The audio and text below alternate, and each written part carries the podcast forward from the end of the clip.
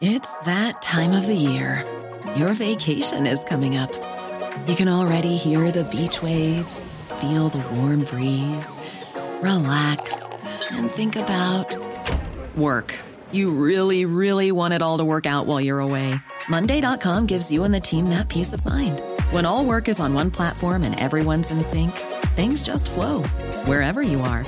Tap the banner to go to Monday.com. When you're ready to pop the question, the last thing you want to do is second guess the ring. At Bluenile.com, you can design a one of a kind ring with the ease and convenience of shopping online. Choose your diamond and setting. When you find the one, you'll get it delivered right to your door. Go to Bluenile.com and use promo code LISTEN to get $50 off your purchase of $500 or more. That's code LISTEN at Bluenile.com for $50 off your purchase. Bluenile.com code LISTEN.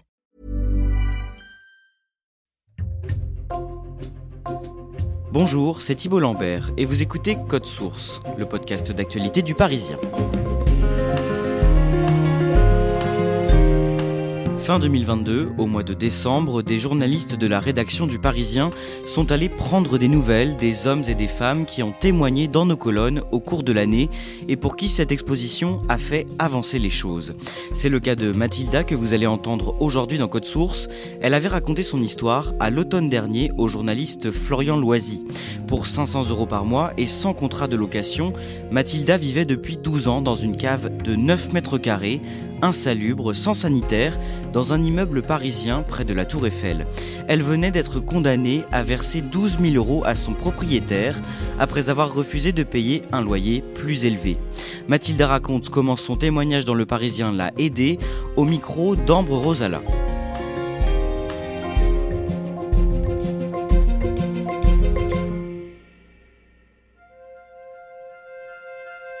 Cela fait deux mois que Mathilda habite dans son nouvel appartement quand je la rencontre. Elle a 59 ans, elle est auxiliaire de vie et c'est une femme coquette, bien maquillée et très élégante. Elle habite un petit studio coloré rue de Vaugirard dans le 15e arrondissement de Paris, un logement social qui mesure une trentaine de mètres carrés. Presque 31 mètres carrés. C'est mignon, c'est très joli. On se sent bien dedans. C'est très agréable à vivre. Je suis bien où je suis. Je suis très contente d'être chez moi, d'être ici. Je suis très contente. Mathilda est née en 1964 au Cap Vert, un archipel au large du Sénégal. Son père est constructeur et sa mère est grossiste dans le domaine des fruits et légumes. Quand elle est enfant, le Cap Vert est encore sous la colonisation portugaise. Très peu d'enfants noirs sont autorisés à aller à l'école, mais la mère de Mathilda arrive à lui obtenir une place dans une classe où elle est la seule noire. Mon professeur me battait. Il prenait une ceinture qu'il appelait Shabbat. Il me disait, tu veux que j'aille chercher le Shabbat? La ceinture. Un jour, j'étais assis dans ma classe et il me dit, je vais chercher le Shabbat. Et euh, j'ai tellement eu peur qu'il aille chercher cette ceinture pour me frapper avec, j'ai fait pipi dans la classe, devant toutes mes camarades. Et tellement que j'ai souffert, ça m'a traumatisé, ça m'a empêché de travailler à l'école. Mathilda ne va plus à l'école et en 1975, quand elle a 11 ans, le Cap Vert obtient son indépendance. Comme beaucoup d'autres Capverdiens, Mathilda et ses parents émigrent au Portugal. Une fois majeure, elle travaille dans la cuisine d'un restaurant pour un salaire très bas. En 1983, quand elle a 19 ans, elle décide de partir seule pour s'installer en France avec l'espoir de pouvoir mieux gagner sa vie.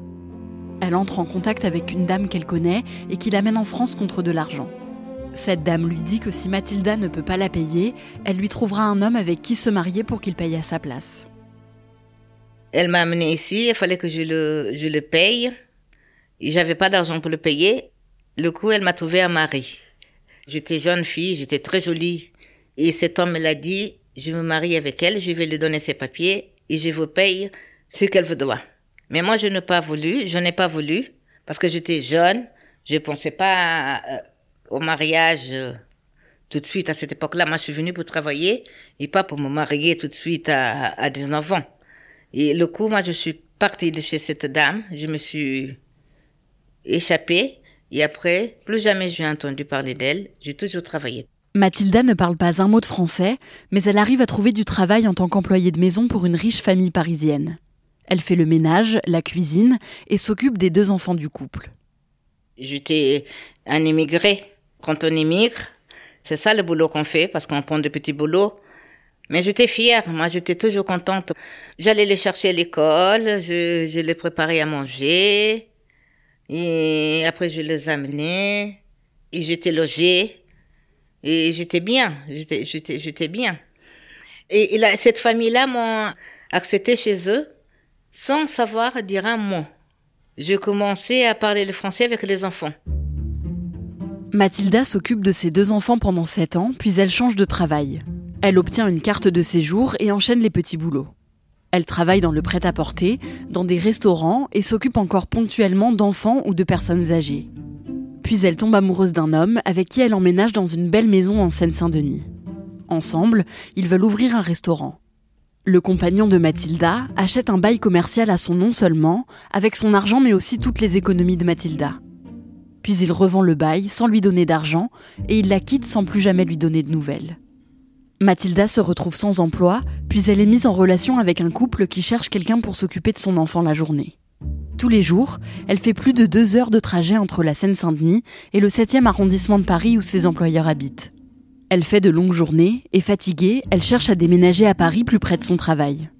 Les logements qu'elle trouve sont tous trop chers et un jour en 2012, une connaissance lui dit qu'elle peut l'aider à trouver un appartement à Paris. La personne m'a dit euh, écoute, je connais un monsieur qui loue quelque chose que ça peut te dépanner. il me dit, moi je pars, moi je vais te passer la, chambre, le studio. Le monsieur cherche quelqu'un pour euh, remettre dedans. Je peux te ramener voir le monsieur et il va te donner ça parce que moi je pars. Le logement en question se trouve dans le 7e arrondissement de Paris, justement où Mathilda travaille. On lui dit qu'elle devra payer 500 euros en liquide tous les mois, plus 50 euros pour l'électricité. Un premier rendez-vous est fixé entre le propriétaire et Mathilda pour qu'elle puisse voir le logement. Et quand elle arrive, elle découvre une pièce de 9 mètres carrés au sous-sol d'un immeuble. Quand je suis allée, je me suis dit, dis donc, mais c'est une cave quand même. Hein. Il y avait un lit, un bureau, un placard. C'était tout petit. Et moi, en ce moment-là, moi, je me suis dit, bon, je suis à côté, j'ai travaillé dans le numéro 3, moi j'habitais dans le numéro 4. J'avais plus de trajet du tout. J'avais pas de soucis de transport, que c'était fatigant à l'époque, il y avait beaucoup de grèves. Il y avait de la grève, parfois ça a duré la grève pendant un mois. On était fatigués. J'avais pas acheté de carte Navigo parce que je sors d'une porte, je rentre dans l'autre pour y aller travailler. Pour moi, c'était génial. Paris, c'est cher. Et moi, avec mon salaire, si j'allais euh, euh, prendre un appartement à, Paris, ça m'aurait coûté tout ce que je, gagne. Et donc, j'étais obligée de rester parce que j'avais pas où y aller. Mathilda, qui a 48 ans, accepte d'emménager là-bas en se disant que c'est seulement temporaire, le temps de trouver autre chose. La cave est aménagée avec un bac de douche, mais il n'y a pas de sanitaire ni de cuisine. Mathilda doit utiliser les toilettes installées sur le palier du septième étage, et pour cuisiner, elle utilise une petite plaque électrique qu'elle pose sur le bureau, mais elle n'a pas de frigo. J'ai resté là-bas, c'est simplement pour avoir un nettoie. J'avais plus de goût de rester là-bas. Je, je restais tout le temps dehors, à l'extérieur. Parce que c'était tout petit, j'avais pas de place. Quand euh, il y avait la pluie, l'eau est remontée. Je suis devant la Seine quand même. Quand la Seine est remontée, on avait de l'eau. Il fallait que j'enlève toutes mes affaires que je mets à l'autre hauteur sur le, bureau. C'était calvaire. C'était très dur l'hiver, euh, mais je vivais avec. Je vivais avec, avec une, une espérance qu'un jour ça change. Le temps passe et Mathilda reste dans cette cave. Malgré son salaire de 1800 euros, elle ne trouve aucun autre appartement à Paris car tout est trop cher et elle n'est pas au courant des démarches administratives pour obtenir un logement social. À cause de l'humidité, Mathilda est régulièrement malade et elle n'ose dire à personne qu'elle vit dans ces conditions. Personne ne savait. J'ai jamais dit à personne. Et pourtant, j'ai beaucoup d'amis. Hein. Je suis sportive. Moi, je suis une grande sportive. Et mon sport quotidien, c'est de la danse. On a une communauté de, danseurs. Personne n'a jamais su. Parce que, je sais pas, j'avais honte. Quelque part, euh, c'était pas moi. Une femme aussi propre comme moi, coquette comme moi. Et ça me ressemblait pas, non. C'est pour ça que je disais à personne euh, que personne ne savait que je vivais dans cette situation. Malgré les conditions dans lesquelles elle vit, Mathilda s'entend bien avec son propriétaire. Tous les mois, elle va lui donner en main propre ses 500 euros de loyer, plus 50 euros pour les charges en liquide, et c'est souvent l'occasion pour eux de discuter ensemble. Un jour, en 2019, alors que Mathilda a 55 ans et qu'elle occupe le logement depuis 7 ans, son propriétaire lui annonce qu'il augmente son loyer. Un bon jour, il m'a remonté à 750 euros. Il fallait lui donner 700 euros et 50 euros pour le l'électricité. Il m'a remonté le loyer. Il m'a dit, si tu veux rester, tu restes, tu payes tel chiffre. Si tu me payes pas ce loyer-là, il faut que tu t'en ailles. Je dis, monsieur, je vous paye déjà 500 euros. Je vous donne 50 euros tous les mois pour le l'électricité. Moi, je ne peux pas vous payer 750 euros pour une cave quand même. C'est que ça reste quand même une cave. Je ne vous paye pas plus. Il m'a dit, de toute façon, tu t'en vas parce que j'ai quelqu'un d'autre pour louer 1000 euros. Je croyais qu'il bluffait. Jusque que la personne, il m'a frappé la porte pour venir visiter. L'étudiant, il allait prendre cet endroit pour 1000 euros par mois. Mathilda, qui n'a nulle part où aller, refuse de partir. Le propriétaire fait appel à un avocat, porte plainte et assure avoir prêté gratuitement sa cave à Mathilda, qui n'aurait jamais payé de loyer. De son côté, Mathilda alerte les services sociaux. En août 2020, la préfecture de Paris vient inspecter la cave où vit Mathilda et signe un arrêté d'insalubrité. La cave est trop petite, n'est pas aux normes électriques et est inadaptée à l'habitation. La préfecture demande donc au propriétaire d'arrêter de mettre à disposition ce logement. En janvier 2022, Mathilda est jugée pour occupation abusive puisqu'elle n'a pas de bail à présenter. Malgré l'arrêté d'insalubrité, elle est condamnée à payer 12 000 euros au propriétaire et doit quitter le logement. Je trouve que c'est injuste. Plus que ça, c'est une honte. C'est moi la victime et c'est lui qui, demande l'argent. J'étais écurée, c'est pour ça que j'ai eu envie de me battre. Je ne suis pas partie parce que je voulais qu'on s'en occupe. Parce que personne s'en occupe. Il allait me, me mettre dehors pour le louer à 1000 euros. Je voulais plus qu'il loue cette cave à 1000 euros. Moi, mon combat, c'était pour ça. Mathilda reste dans la cave. Le propriétaire envoie des huissiers à plusieurs reprises et leur relation se tend. Lui, il a dit à la gardienne de fermer les toilettes. Heureusement que je connaissais les gens euh, dans la rue qui avaient des restaurants. Ils m'ont dit, solidaires, hein, ils m'ont dit, si tu as besoin de toilettes, il n'y a aucun souci, tu peux venir aux toilettes. Et j'allais aux toilettes aussi dans mon... où je travaille. Mathilda contacte la Fondation Abbé Pierre qui lutte contre le mal logement et l'organisation l'aide à monter un dossier pour trouver un logement social. Au mois d'octobre 2022, elle rencontre une policière qui est touchée par son histoire et qui décide de l'aider. Cette policière la met en contact avec Florian Loisy, un journaliste du Parisien qui rencontre Mathilda. Il publie son article dans le journal le lundi 24 octobre.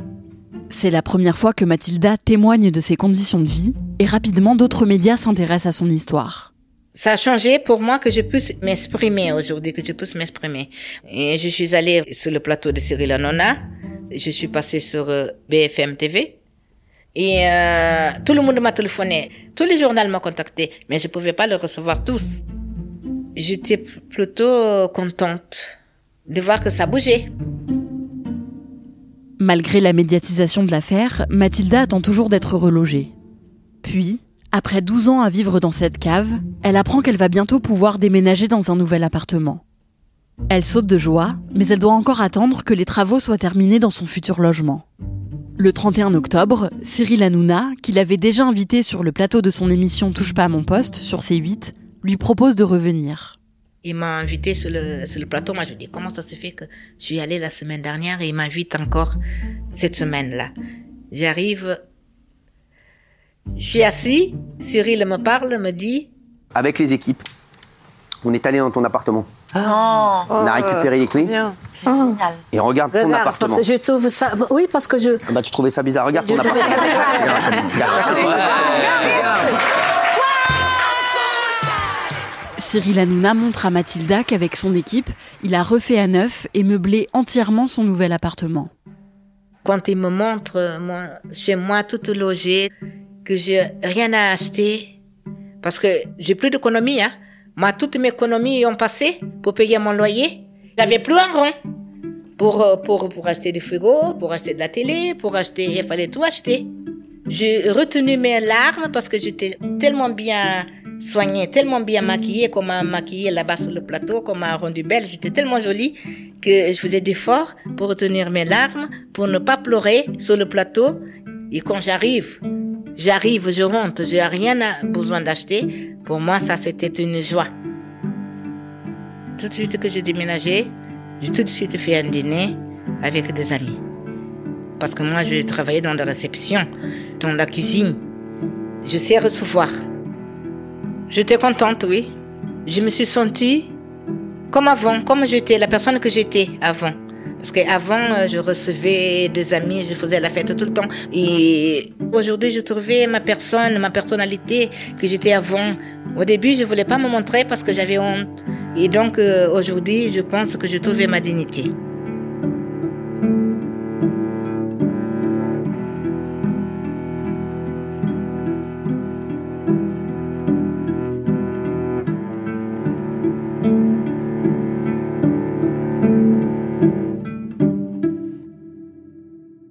Aujourd'hui, Mathilda, comment elle va? Alors, elle est très contente de vivre euh, enfin dans un logement décent. Elle se sent très bien chez elle. Mais euh, c'est vrai qu'elle est aussi très en colère parce qu'elle estime que son ancien propriétaire, euh, donc le propriétaire de la cave, a profité de sa situation pour lui faire payer un loyer en liquide sans lui faire signer de bail, alors même que le logement était insalubre. Et elle ne comprend pas que la justice l'ait condamnée plutôt que de la reconnaître comme victime. Donc elle a changé de logement, mais elle doit toujours verser 12 000 euros à son ancien propriétaire, c'est ça? Oui, toujours, euh, parce que le jugement euh, repose sur le fait qu'elle n'avait pas signé de bail, et euh, la justice considère donc que Mathilda était une occupante sans droit ni titre. Elle doit donc toujours 12 000 euros à son ancien propriétaire, mais elle ne les a toujours pas versés. Elle m'a dit qu'elle n'avait pas les moyens de payer une telle somme, et le problème c'est qu'aujourd'hui, elle risque une saisie sur son salaire si jamais elle ne verse pas cette somme à son ancien propriétaire. Est-ce qu'elle compte en rester là? Non, pas du tout. Elle est toujours euh, accompagnée par la Fondation Abbé Pierre et ensemble, ils réfléchissent euh, aux actions à mener pour peut-être euh, poursuivre son ancien propriétaire pour que l'affaire n'en reste pas là. Merci Ambre Rosala et merci à Florian Loisy pour son aide. Cet épisode de Code Source a été produit par Emma Jacob, réalisation Julien Moncouquiole. Code Source, c'est le podcast quotidien d'actualité du Parisien. Je vous invite aussi à aller écouter notre nouveau podcast de faits divers, Crime Story, une nouvelle affaire criminelle racontée chaque semaine sur toutes les plateformes d'écoute.